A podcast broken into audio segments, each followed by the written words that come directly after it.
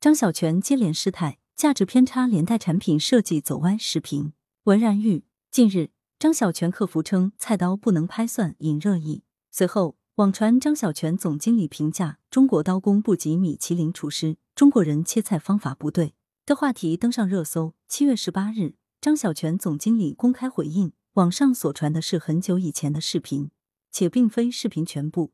现传视频中并未根据当时的情境和语境进行描述。从而导致大家对此产生极大的误解。不过，他因为自身的不当言论对消费者理解造成的错误引导，表示诚挚的歉意。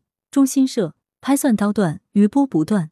从最初的产品质量质疑，到随后的企业价值之祸，风口浪尖的张小泉被投掷于舆论的漩涡中，百般摔打。原本还是理直气壮的张小泉，在越来越多的槽点前，渐渐也就低头服软道歉了。得罪消费者本就是重大事故。其后又被翻出冒犯国人情感，真真是小事闹大，越描越黑。不是所有的菜刀都适合拍蒜，从科学原理上讲，这容易理解。简而言之，就是含碳量越高，刀越硬越锋利，相应的也就越脆了。或许正是基于这一道理，张小泉客服最初才回复称，菜刀不能拍蒜，力度掌握不好是会断的。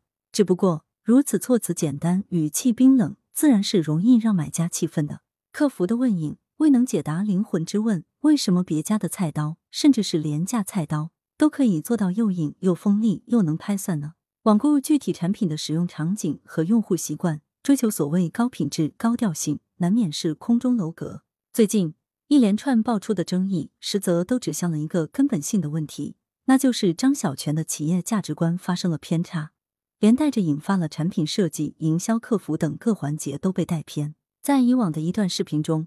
张小泉的总经理高谈阔论，大谈中国刀工不及米其林厨师，中国人切菜方法不对，云云。这番立场或许可以解释张小泉如今的接连失态。中餐大厨素来以卓绝刀工安身立命，更有一刀包打天下的说法，要的就是直截了当，凭本事吃饭，颇有学霸一支笔的架势。与之相较，西式厨房则完全是另一番逻辑。